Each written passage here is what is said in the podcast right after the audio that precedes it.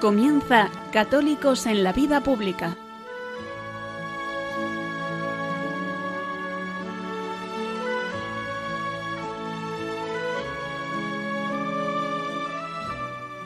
Un espacio dirigido en Radio María por Luis Zayas.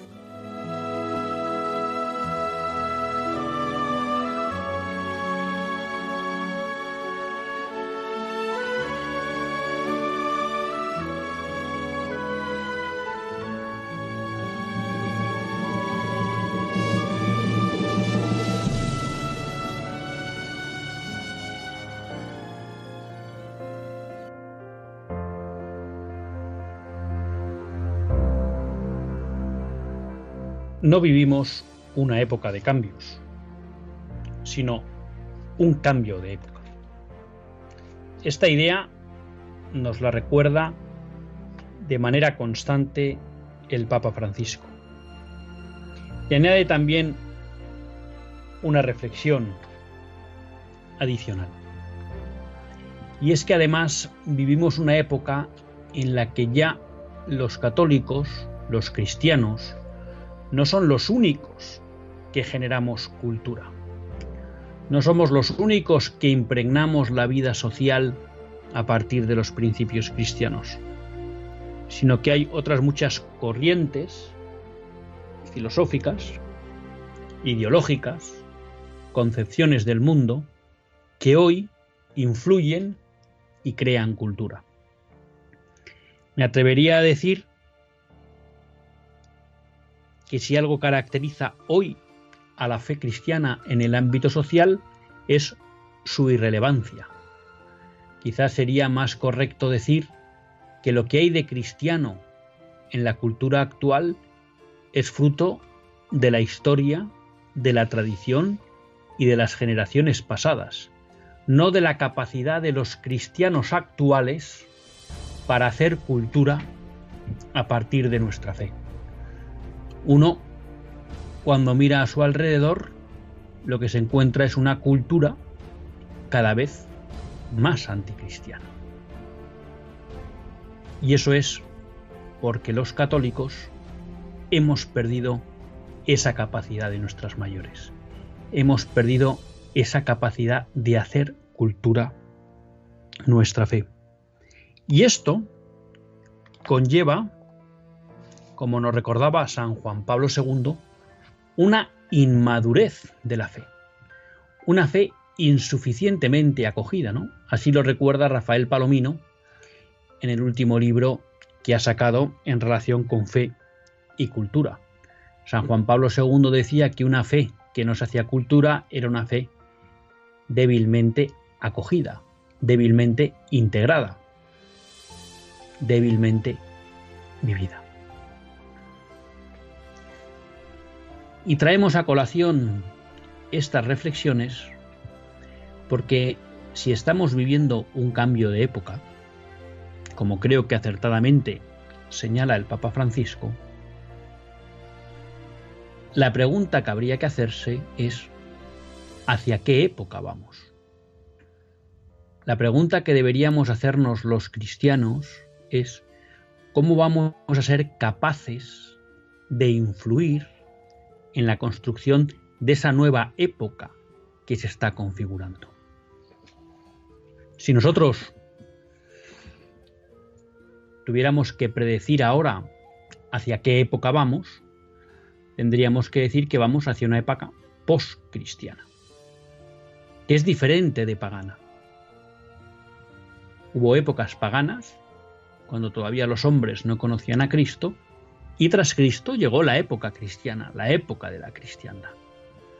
Hoy vivimos la época de la revolución, podríamos decirlo casi, de la reforma y de la revolución. O sea que estamos viviendo un proceso, pues desde el siglo XVI, de descristianización de la civilización occidental. Y ese cambio de época, por lo que alumbran los dexinios de hoy, pues nos lleva a una sociedad postcristiana una sociedad que se construye al margen de Cristo, habiéndolo conocido ya. Estamos hablando que se va a construir una sociedad contra Cristo, porque es una sociedad que rechaza a Cristo. La pregunta, por tanto, que surge es cómo los católicos podemos hacernos presentes en la construcción de esa nueva época desde una posición netamente cristiana. Porque lo que uno observa hoy en el debate social y en el debate político es que la construcción de esa nueva época parece limitarse a la contraposición entre dos ideologías que el mundo viene a considerar contrapuestas, como son el liberalismo y el socialismo. El socialismo quizá hoy en su visión socialdemócrata y no estrictamente comunista estalinista. Y parecería que el gran debate de hoy es qué corriente, bien la liberal, bien la socialdemócrata, vence en la configuración de esa nueva época. Y a veces, creo que torpemente, los católicos tratamos de tomar parte en esta falsa dicotomía entre liberalismo y socialdemocracia. Digo falsa porque en el fondo todos los pensadores clásicos, todos los pensadores católicos, todos los pensadores que enraizan su pensamiento en el realismo filosófico son conscientes de que liberalismo y socialismo son hijos de una misma raíz y que por tanto lo que persiguen al final es una sociedad descristianizada. Una sociedad, es verdad, en la que jugará mayor papel el individuo o el Estado, pero al fin y al cabo una sociedad donde Dios, la Iglesia y la familia no tendrán ningún papel. Por eso creo que es importante que los católicos nos demos cuenta de que nuestro papel en la configuración de esa nueva época no puede estar ni del lado del liberalismo ni del lado de la socialdemocracia, porque ambos, además de ser hijos de una misma raíz anticristiana, ambos nos, nos llevan, nos conducen a una sociedad descristianizada. Y cabe preguntarse entonces, ¿dónde encontramos esas raíces filosóficas de pensamiento donde alumbrar los, fe, los principios de la fe cristiana y desde ahí iluminar la cultura y la vida social? Pues queridos amigos, eso lo tenemos en la doctrina social de la Iglesia y también en el pensamiento político tradicional. Cuando hablo de pensamiento político tradicional me estoy refiriendo al pensamiento de los clásicos. Podríamos remitirnos hasta Aristóteles, Platón, Sócrates, también a la tradición española, con un Donoso Cortés, con un Balmes y con Vázquez Mella, con un Ramiro Maestro, con multitud de pensadores católicos que a lo largo de la historia han desarrollado fielmente los principios evangélicos en la vida política. Parte de esos principios también están desarrollados en la doctrina social de la Iglesia.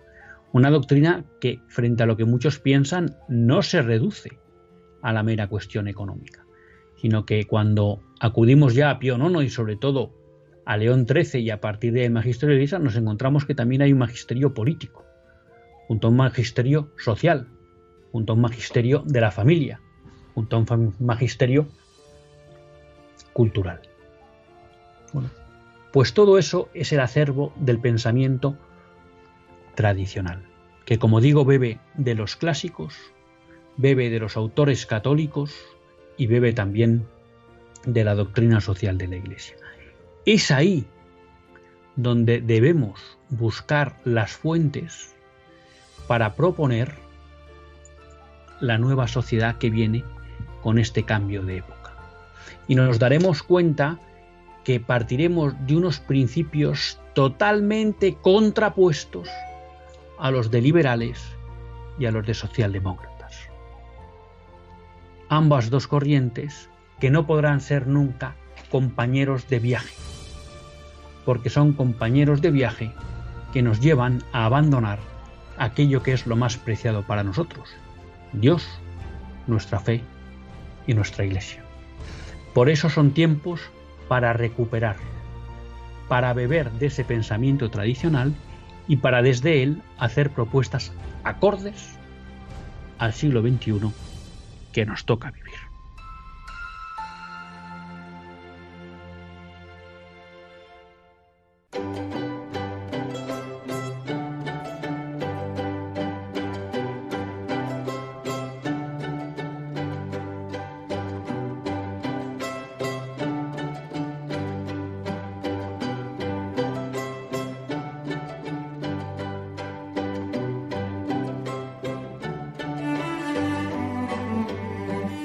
Tardes, queridos amigos de Radio María. Un lunes más volvemos fieles a la cita con todos ustedes en los estudios centrales de Radio María. Un lunes más para hacer este programa, Católicos en la vida pública. Programa que, como todos ustedes saben, quiere ser una reflexión pausada sobre la actualidad nacional e internacional. Una reflexión que tratamos de hacer siempre desde el magisterio de la Iglesia y su doctrina social. Una Iglesia que nunca nos cansaremos de repetir que es madre y maestra. Un lunes más tiene la suerte de compartir con todos ustedes esta hora de radio Luis Zayas, que es quien les habla hoy rompiendo pues una costumbre que podríamos decir que ya casi se viene convirtiendo en tradición y que no es otra que veníamos haciendo los programas del tercer miércoles de mes con José María Fernández Mota, pero bueno, determinadas obligaciones laborales pues le han impedido que pueda estar hoy con todos nosotros. O sea que desde aquí le mandamos un fuerte abrazo a Mota y pues esperamos el próximo mes volver a ser fieles a ese compromiso con todos ustedes y estar aquí con, con él. Bueno, empezábamos el programa planteándonos una cuestión que nos preocupa del, del momento actual, ¿no? En el sentido de que estamos ante un cambio de época y un cambio de época supone que viene una época nueva, valga la redundancia, ¿no? Que se construye algo nuevo, que desaparece lo viejo y aparece algo nuevo. Y tratábamos de reflexionar sobre si los católicos estábamos siendo capaces de ser relevantes. Hubo una época que se utilizaba mucho una palabra que alguno decía que era un poco engolada, ¿no? Incumbentes en, en en ese nuevo mundo que se está diseñando. Y en general podríamos pensar que no, que parece que lo nuevo que se está construyendo pues es básicamente al margen del cristianismo. Y yo me atrevía a plantear que esa ineficacia se debe a que los católicos no hacemos nuestras propuestas desde un pensamiento cristiano sino que de alguna manera los católicos en la construcción de ese nuevo mundo, en la definición de ese nuevo mundo o de esa nueva época que parece venir, pues solemos ascribirnos o bien al planteamiento liberal o bien al planteamiento socialdemócrata, que, como sabemos, son dos ideologías netamente anticristianas. No quiere decir que en todos sus aspectos sean netamente anticristianas, pero sí que en su raíz y en su desarrollo son netamente anticristianas. Y claro, el hecho de que los católicos queramos tratar de construir una nueva época cristiana desde raíces netamente anticristianas, pues creo que es una causa que explica muy bien la infertilidad de los católicos para cristianizar la cultura y la vida social. Y en parte, eh, esa adscripción de los católicos, bien al bando liberal o bien al bando socialdemócrata, creo que viene provocada por un desconocimiento de, por un lado, el magisterio de la Iglesia, un magisterio que aborda desde la concepción política hasta la cuestión económica, hasta la vida familiar, hasta la cultura, por un lado, y luego lo podríamos llamar, si queremos salirnos del ámbito, vamos a llamar meramente religioso, o iluminado por la fe, por decirlo así, por la revelación directamente, pues también de un desconocimiento de lo que es el pensamiento político tradicional. Juan Manuel de Prada esta semana pasada en un artículo en ABC reivindicaba la necesidad de volver a construir a partir del pensamiento político tradicional, ¿no? Y explicaba esto pues que yo de alguna manera les he comentado y es que al final es falaz ese enfrentamiento entre liberalismo y socialdemocracia porque los dos beben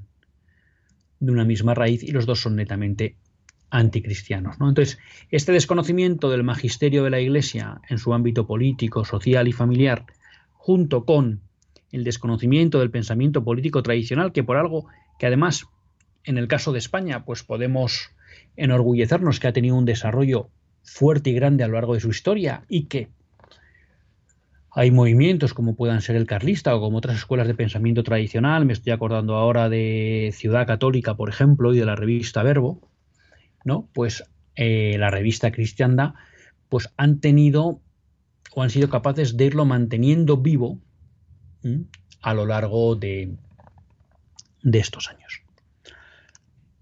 Claro, este el desconocimiento de estas dos patas provocan que de alguna manera eh, cristianos no estemos siendo eficaces a la hora de construir una nueva, una nueva sociedad cristiana.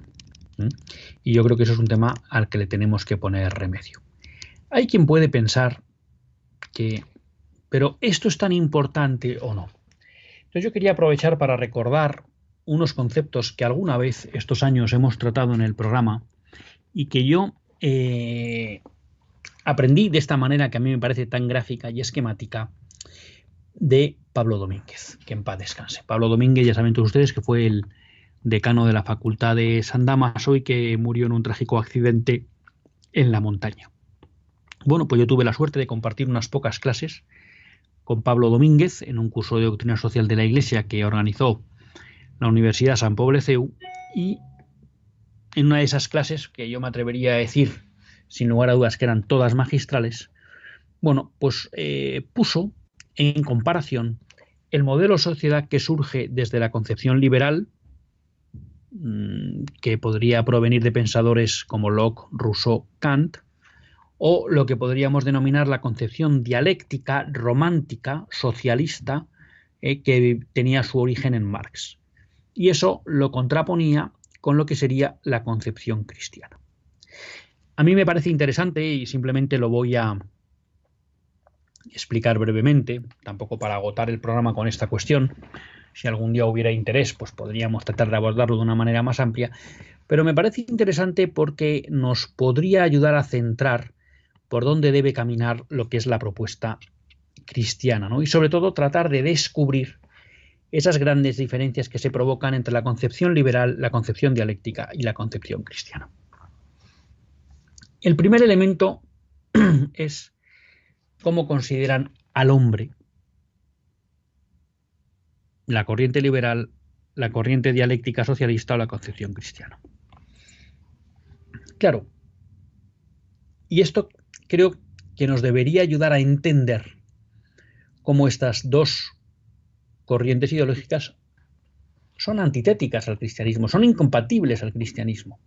Lo cual no quiere decir que no haya algún aspecto instrumental o alguna propuesta de las mismas que sea similar a las cristianas. Claro, el hombre, para un liberal, es un ser autónomo. Un ser autónomo de Dios y de todo. ¿Mm? Es un hombre que no quiere tener ninguna limitación, que no quiere deberse a nadie, ¿no? Es un poco ese concepto de libertad negativa desarrollado por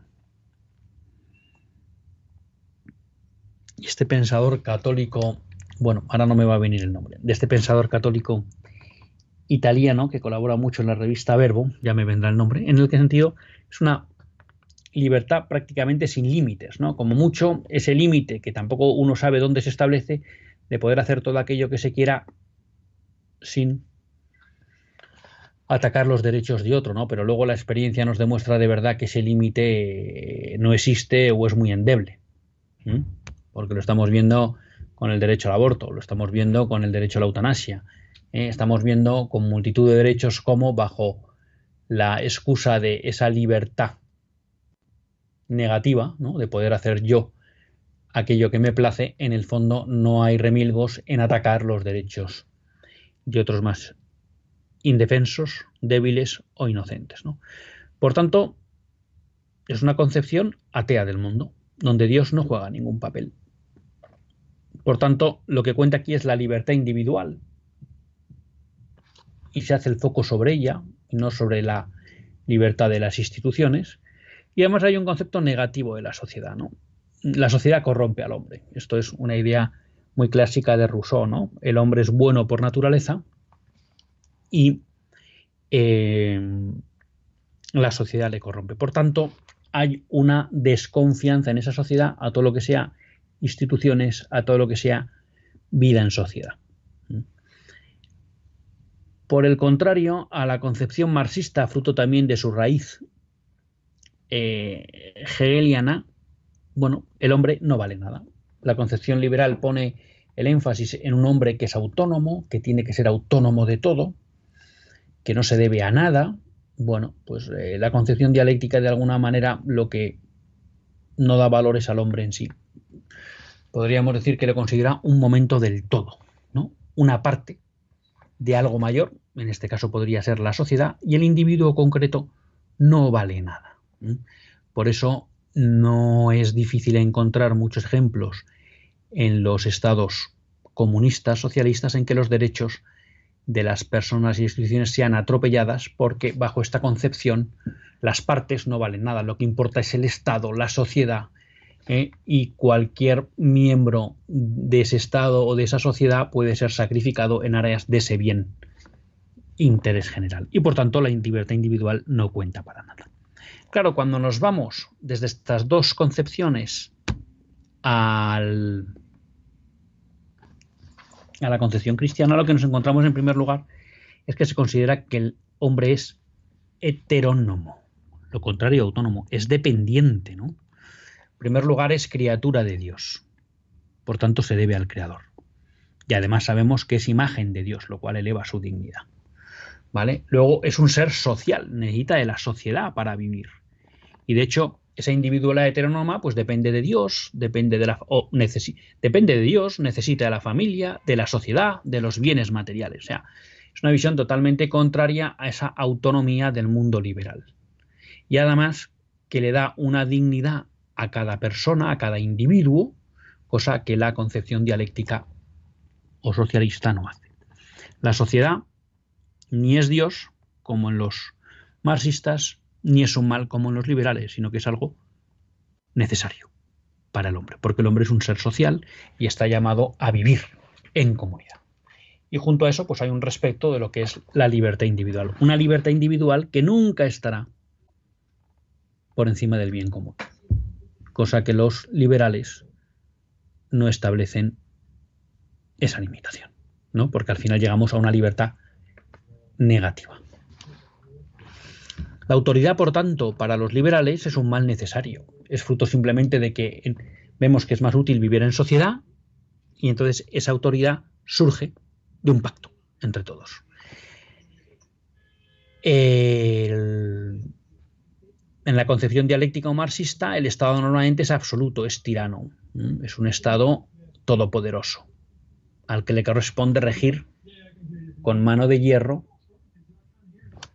los destinos de esa sociedad y tiene a su servicio a los individuos. La autoridad, por el contrario, en la concepción cristiana es algo bueno, es algo necesario. Y tiene una doble limitación. La autoridad se debe a Dios. Los liberales no reconocen esa dependencia a la autoridad de Dios porque no reconocen que la autoridad viene de Dios.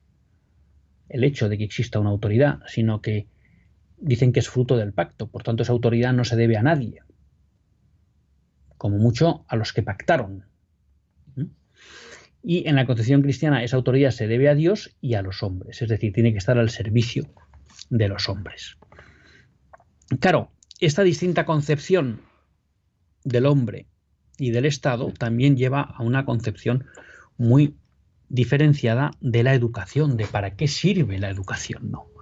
Y esto es un debate que tenemos hoy en España en concreto y creo que nos puede ayudar a veces a entender también por qué algunas reacciones ante el ataque a las libertades de los padres pueden estar mal enfocadas.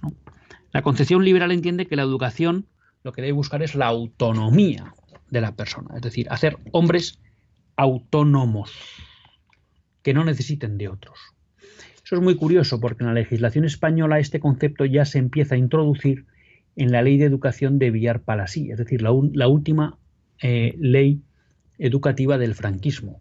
Ya se empiezan a comprar esos principios de la ONU de un hombre autónomo, autosuficiente, sí, para transformar la sociedad, para colaborar en la sociedad, pero ya, digamos, eliminando el concepto trascendente de que la educación es para reconocer que existe un creador, para conocer cuál es el fin del hombre y para que el hombre aprenda el camino donde seguir fielmente su vocación a Dios y a la plenitud.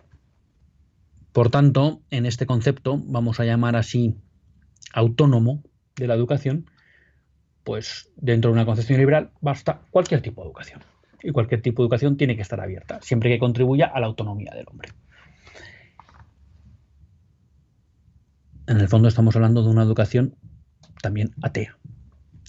En la concepción dialéctica, la educación es un instrumento del Estado. ¿Para qué? Para alinear la sociedad hacia los fines que los dirigentes del Estado proponen.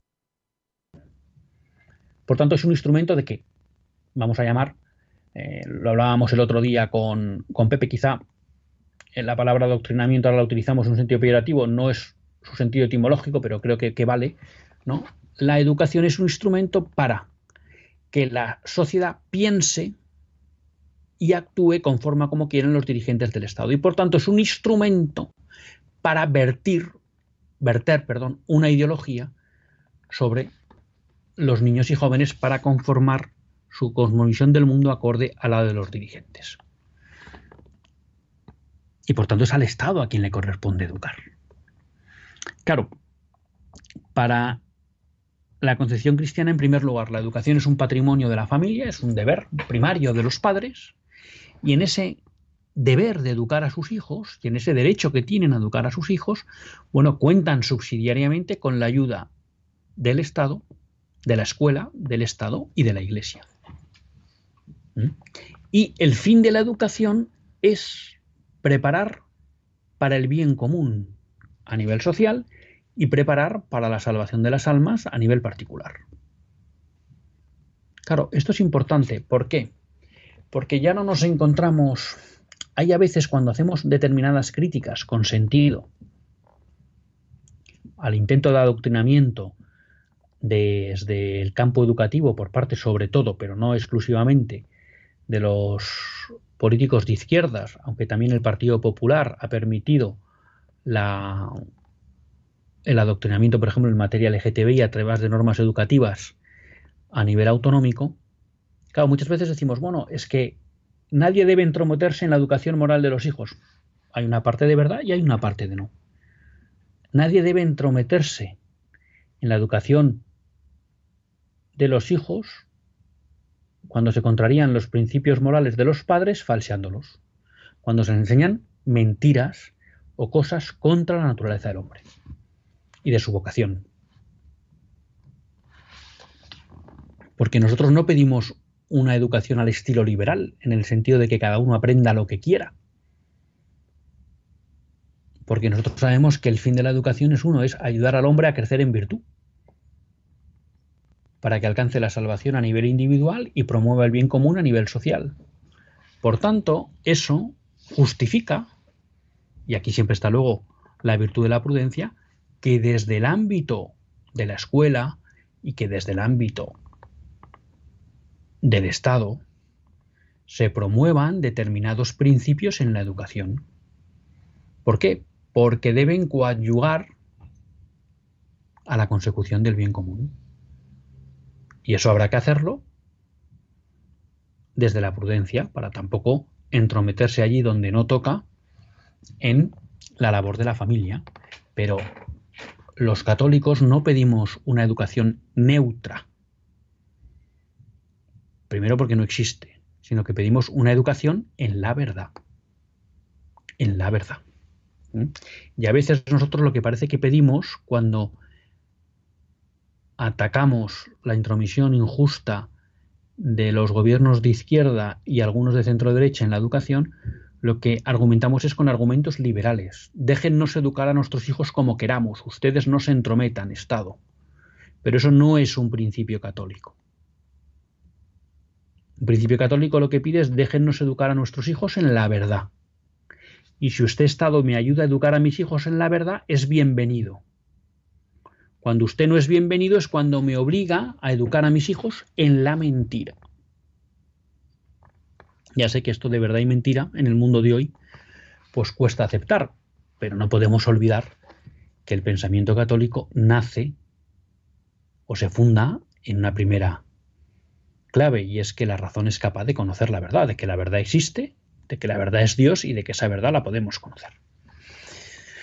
Claro, de aquí viene que el creador para el, mundo liberal es el hombre, el hombre que es autónomo es el que crea la realidad, para la concepción marxista es el Estado, para la concepción cristiana es Dios. Vemos que concepción liberal y concepción socialista coinciden en que Dios no juega ningún papel, no aparece como creador. Para unas es el hombre, para otras es el Estado, pero solo para los cristianos es Dios el creador. Por tanto, la verdad en la concepción liberal es lo que el hombre piensa. ¿No? esta es la famosa, sobre esto hablaremos otro día, ¿no? Pero la famosa, el famoso relativismo, ¿no? Del liberalismo, del que nace el liberalismo, es cada uno tiene su verdad. No hay verdades absolutas, por tanto nadie puede imponer la suya, cada uno tiene su verdad. En la concepción dialéctica la verdad la establece el Estado. En la concepción cristiana la verdad viene de Dios, está inscrita en la naturaleza de las cosas, en la realidad, y el hombre puede descubrirla y debe someterse a ella. Por tanto, aquí no cabe ni una autonomía moral, ni un relativismo de que no existe una verdad, ni de que haya un poder que se autoasigne la capacidad de generar la verdad. Por tanto, ya voy a, resumir un poco, pero ya por dar esto, estas premisas, digamos, serían como los fundamentos de los que basen, parten las tres primeras, las, las tres doctrinas, ¿no? Y esto, claro, tiene un influjo muy importante en lo que es luego la concepción de la vida social, porque claro, para la concepción cristiana la familia es la célula básica de la sociedad. Y todo debe estar orientado a que a fortalecer esa institución familiar, a facilitarle la labor que debe hacer de educación y de mantenimiento de los hijos y a fortalecerla. Por el contrario, en la concepción liberal, la familia no se le concede especial atención. De hecho, el liberalismo siempre ha promulgado, por ejemplo, el divorcio. Y solo se plantea proteger la familia en tanto en cuanto ven que es una institución útil. Pero en ningún caso consideran que el fundamento de la sociedad es la familia, porque ellos consideran que el fundamento es el individuo, el individuo autónomo.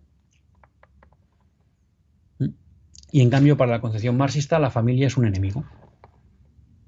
Porque es una institución que impide o dificulta el control absoluto por parte del Estado del individuo. Con lo cual, fíjense ¿eh? Qué diferente familia vamos a construir, tipo de familia vamos a construir, si queremos construir esa nueva época desde los presupuestos liberales o socialdemócratas. En ningún caso vamos a construir una sociedad, una familia cristiana.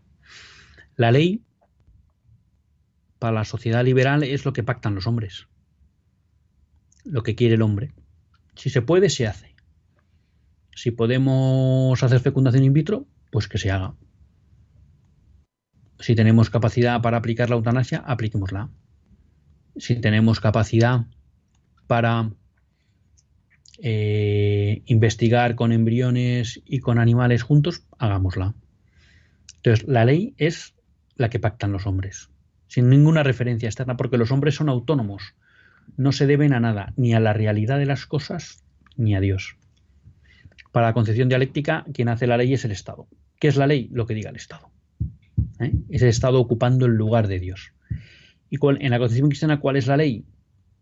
Pues la ley es la ley de Dios que a veces está expresa de una manera revelada en la revelación, en los diez mandamientos, y otras veces la descubrimos a través de las leyes del orden natural, que es donde Dios ha puesto el orden en el mundo. El bien común para los liberales es la suma de bienes individuales, ¿no? Es aquello de esa mano invisible que nos dice que cada uno vamos buscando nuestro bien y que la suma de todos esos bienes individuales eh, da el bien común. Que todos sabemos que muchas veces no se da y el ejemplo más claro es en la familia, ¿no? En la familia no surge el bien de la familia de que todos hayamos buscado nuestro bien particular, sino que en muchas ocasiones hemos renunciado a bienes particulares en aras de un bien superior que era el bien de la familia. Y ahí sí, todos hemos alcanzado también un gran bien particular. Pero no ha sido por buscar el nuestro, sino por buscar el bien de la familia. En una concepción socialista, el bien común es el bien del Estado. Y ahí el bien individual no cuenta. En la sociedad cristiana, el bien común es algo que se comparte que no es fruto de la suma de bienes individuales, sino que es fruto de la colaboración de todos en aras a un bien común que podemos compartir entre todos. Piensen en la idea de la familia y ahí lo verán, ¿no? Como unos padres que son fieles, unos padres que se entregan por sus hijos, unos hijos que son generosos entre ellos, generan un ambiente cálido de convivencia fraterna, de confianza, de sentirse querido, de sentirse protegido en la familia, que redunda en bien de todos y que se comparte entre todos. Y que se consigue muchas veces a base de renuncias a bienes particulares. Ese es el ejemplo del bien común. Y además es un bien común que se consigue respetando siempre la dignidad de cada individuo. Cosa que no hace el socialismo, cosa que a veces no garantiza el liberalismo porque en esa búsqueda del bien particular muchas veces se conculcan bienes de otros terceros. La religión en la sociedad liberal se rechaza porque supone que hay una dependencia del hombre respecto de Dios y lo que queremos es un hombre autónomo. En el mundo socialista se rechaza porque supone una liberación del hombre. Y en el mundo católico se aprecia como una guía segura para alcanzar la plenitud personal, social y dar gloria a Dios. ¿no? Esto lo explica muy bien Dalmacio Negro, cómo a lo largo de la historia de la cristiandad, la Iglesia, sin tener un poder, tenía una gran autoridad y eso coadyuvó a que esas sociedades cada vez se fueran haciendo más justas y con ello más prósperas y con ello más fraternas. Y que además fueran instrumento real y concreto de la salvación de muchas almas, porque lo que proponían es la virtud y no el vicio. ¿Mm? Aquí también nos tenemos que preguntar qué papel queremos dar a la Iglesia en esa nueva época que se viene a configurar. Lo que nos piden socialistas y liberales, que es que no exista, o realmente una sociedad, una iglesia con autoridad que tenga peso en la vida social. Y a nivel de relaciones internacionales, bueno, pues tanto el liberalismo como el marxismo han generado el nacionalismo y esa idea de que cada nación debe buscar su bien al margen de las demás, y la concepción cristiana siempre ha entendido que hay una familia, que el mundo y la cristiandad no deja de ser una familia de estados que debían ayudarse los unos a los otros. Bueno, pues hasta aquí lo que podríamos decir que son los principios de los que debería vivir, beber esta propuesta cristiana para una nueva época y los reflejos que tendrían lo que es la familia, la ley, el bien común, el papel de la religión o las relaciones internacionales. Vamos a hacer un breve descanso musical y continuamos con el programa.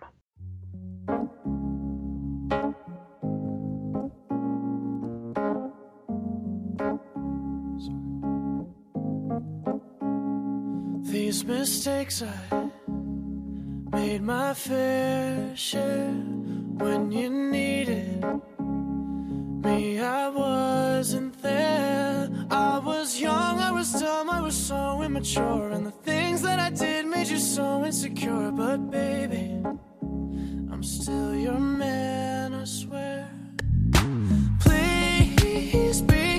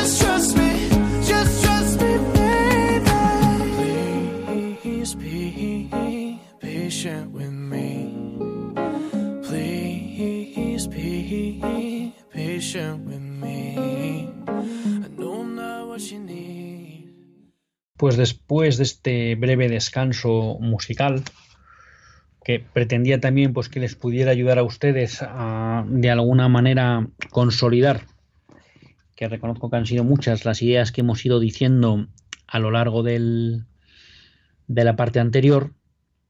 Bueno, si hay algunas cuestiones de la realidad actual, del día a día, de la actualidad, que me gustaría un poco compartir con todos ustedes. ¿no? Una primera sería un llamamiento a, a la fidelidad al Papa. ¿Mm? Miran ustedes, pero es que somos infieles. No, hombre, no. Y menos la familia del Radio María, ¿no?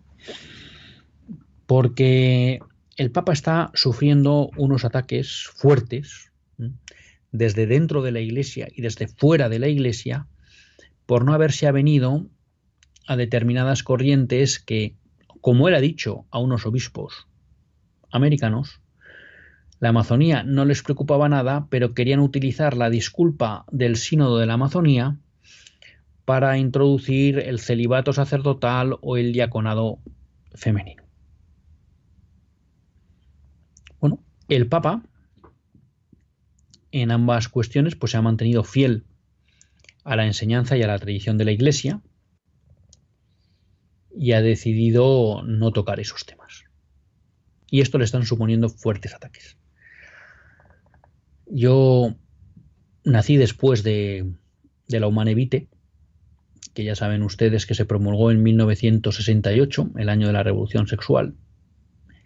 Pero había algunas personas mayores que yo que me decían que de alguna manera eh, la reacción furibunda de parte de incluso obispos, sacerdotes, fieles católicos y también de movimientos extraeclesiales, bueno, pues estaba recordando aquella rebelión que se produjo cuando Pablo VI reafirmó contra buena parte, contra buena parte no sé si mayoritaria, pero cuanto buena parte de obispos, sacerdotes y laicos en la Iglesia Católica la doctrina tradicional sobre la anticoncepción. Y Pablo VI en aquel momento dijo que él nunca como entonces había sentido la oración del pueblo fiel. ¿no? Bueno, pues yo creo que tenemos otra oportunidad para que el Papa Francisco pueda volver a repetir esas frases de Pablo VI, y es que se sienta acompañado por la oración del pueblo cristiano. De un pueblo cristiano que le está agradecido por haber mantenido la doctrina del celibato, como la tradición nos la ha transmitido, y haberse negado al diaconado femenino, pues como el depósito de la fe nos enseña. Y por tanto creo que es tiempo para rezar por el Papa. Y que él sienta que el pueblo cristiano le está agradecido a su labor de confirmar en la fe a los hermanos. Esa me parecía una primera noticia. Una segunda noticia era en relación con la persecución religiosa. ¿no? Eh, se ha publicado hace unos días eh, un informe de ayuda a la Iglesia necesitada, en la cual, bueno, pues denunciaba o denuncia lo que es la persecución religiosa en el mundo, ¿no? Y en un artículo en el diario de Sevilla Rafael Sánchez Saus, que siempre recomiendo su, su lectura, eh, porque creo que es de esos pensadores y columnistas pues más preclaros y brillantes del panorama actual. Bueno, citaba el informe y nos decía cómo Ayuda a la Iglesia denuncia que en 38 países se cometen hoy graves violaciones contra confesiones religiosas que van desde la simple y llana persecución sangrienta a la discriminación de los creyentes. ¿Mm? y que estaríamos hablando de que un 61% de la población mundial vive en zonas donde no se puede practicar con plena libertad la religión propia.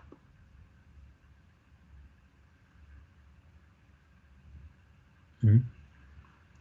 Hay un, cito también en su artículo, una institución de origen protestante, Puertas Abiertas, señala en su informe de 2020 que más de 260 millones de cristianos viven bajo persecución. ¿Mm? Y que en el último año se han producido más de 3.000 muertos, casi 10.000 atentados a, templos. Bueno, pues yo creo que esto es algo que tenemos que tener muy presente, ¿no? Que es nuestros hermanos perseguidos. Y en ese sentido me llamaba mucho la atención eh, un testimonio que reproduce Infocatólica hoy de una madre de aquellos mártires coptos que si ustedes no recuerdan, su martirio fue grabado en, en vídeo y luego pues distribuido por las redes sociales. Aquellos 21 mártires que tenían todos un mono naranja y unos yihadistas que con un cuchillo les segaban. ¿no? Bueno, pues ella dice, soy madre de mártires y estoy orgullosa de ellos. Ellos interceden por mí y por su padre en el cielo. Añadió que estaba rezando por los seguidores del Daesh y pidiendo a Dios que les dé luz y les abra los ojos a la verdad y el bien. ¿No? cita también en el artículo cómo, pues bueno, en el pueblo de los mártires, pues están produciendo muchos milagros por intercesión de ellos. Y a mí, pues este testimonio me recordaba el de la madre de los macabeos, esa madre que acaban asesinando a todos sus hijos porque no quieren rendir pleitesía a los dioses falsos y como al pequeño también, pues le anima a que no traicione a Dios y sí sea fiel y entregue su vida en martirio. ¿no? Bueno, pues que este día de hoy nos sirva también para acordarnos de los de los católicos en países en donde son perseguidos, ¿no? Y aquí me ha llamado la atención también una cuestión en relación con bueno, países donde los católicos no gozan de una gran libertad, como es Vietnam, ¿no? Y en el propio Vietnam, bueno, pues eh, Infocatólica también se hacía eco de una noticia en que los católicos vietnamitas están a la vanguardia de la defensa de la vida en Hanoi, que es la capital, ¿no? Y hablaba de cómo eh, casi uno de cada cinco embarazos en, Vietnam, en adolescentes, acaban en aborto. Y cómo se estaba haciendo un movimiento pro vida muy fuerte para que esos niños, bueno, pues tuvieran una oportunidad para vivir y que la mayoría de esos grupos pro vida, pues eran, eran católicos, ¿no? Hay también un dato de los médicos del Central Obstetrics Hospital de Hanoi, donde dicen que el 40% de las mujeres vietnamitas en cinta terminan abortando sus bebés. Estamos hablando casi de uno de cada dos bebés eh, no nacidos son abortados, son asesinados en, Vietnam, ¿no? Y bueno, pues hay una iglesia que, está dando en un entorno pues no muy proclive al catolicismo, bueno, pues está dando un fuerte testimonio de, de ayuda y de defensa de la vida, ¿no? yo creo que eso también nos tiene que ayudar a nosotros, porque el otro día alguien me preguntaba y, tenía razón, oye, pero ¿no va a pasar nada ante la aprobación de la eutanasia? no vais a hacer nada, nadie va a hacer nada, nadie va a salir.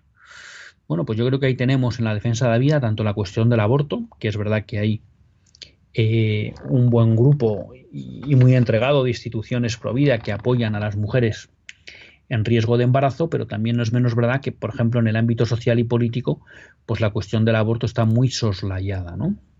Y vamos a ver que somos capaces o cómo somos capaces de reaccionar ante esta, ante esta cuestión. Mm, dos noticias para acabar. Una que, la traigo a colación porque habló de ella, de la cuestión eh, Pepe Escandel la semana pasada, ¿no? Y es que en Filipinas las sociedades de laicos católicos se oponen a la legalización del divorcio en Filipinas. Fíjense ustedes, ¿no? La progresía nos ha vendido como que el divorcio es algo natural y que está en todos sitios. Bueno, pues todavía encontramos un país de origen católico, de tradición católica, en este caso Filipinas, donde el divorcio no está legalizado. Y ahora hay un proyecto de ley para legalizar el divorcio, ¿no? Y valientemente los católicos, el Consejo de Laicos de Filipinas se opone a esta legalización, ¿no?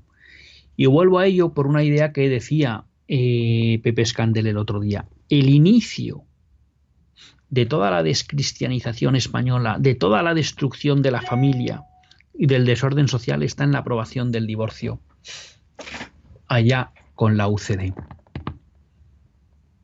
En esa época nueva que viene ante el cambio de época, nos estamos planteando como católicos defender la indisolubilidad del matrimonio y que esa indisolubilidad que es de derecho natural, por tanto, no es una cuestión de fe, esté reconocida en las leyes civiles?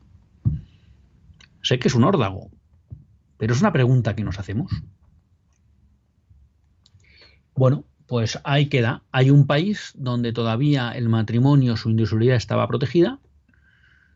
Como no podía ser menos, los tentáculos de la modernidad llegan allí para destruir esa protección y los católicos están dando una valiente batalla para defender eso que nos enseña la Iglesia, pero que sobre todo eso que nos enseña la naturaleza de la institución matrimonial, y es que es para siempre.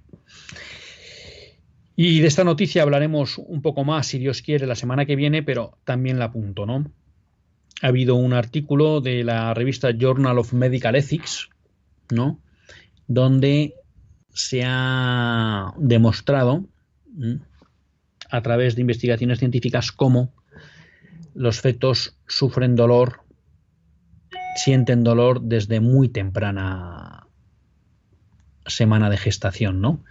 El estudio que han desarrollado está en que desde la decimotercera semana los fetos ya, los bebés en el seno de su madre, pues ya sienten dolor, ¿no? Y esto desmonta la tradicional mentira de la incultura de la muerte, que es que hasta la semana 24 no sentían dolor los fetos, ¿no? Y que por tanto, ¿a qué venimos aquí hablando de ningún tipo de cortapisa al aborto? También es verdad que cuando hay que abortar después de la semana 24 tampoco les ha preocupado mucho si los fetos, los niños no nacidos, sienten dolor o no. pero bueno, aquí de nuevo una investigación médica que de nuevo desmonta las mentiras tan permanentes de esa incultura de la muerte.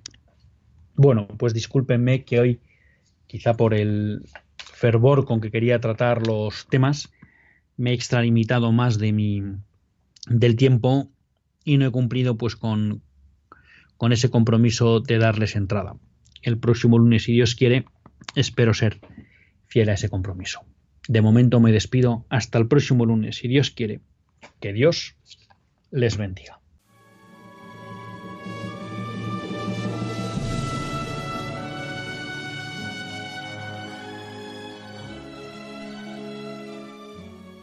Así concluye Católicos en la Vida Pública, un programa que dirige Luis Zayas.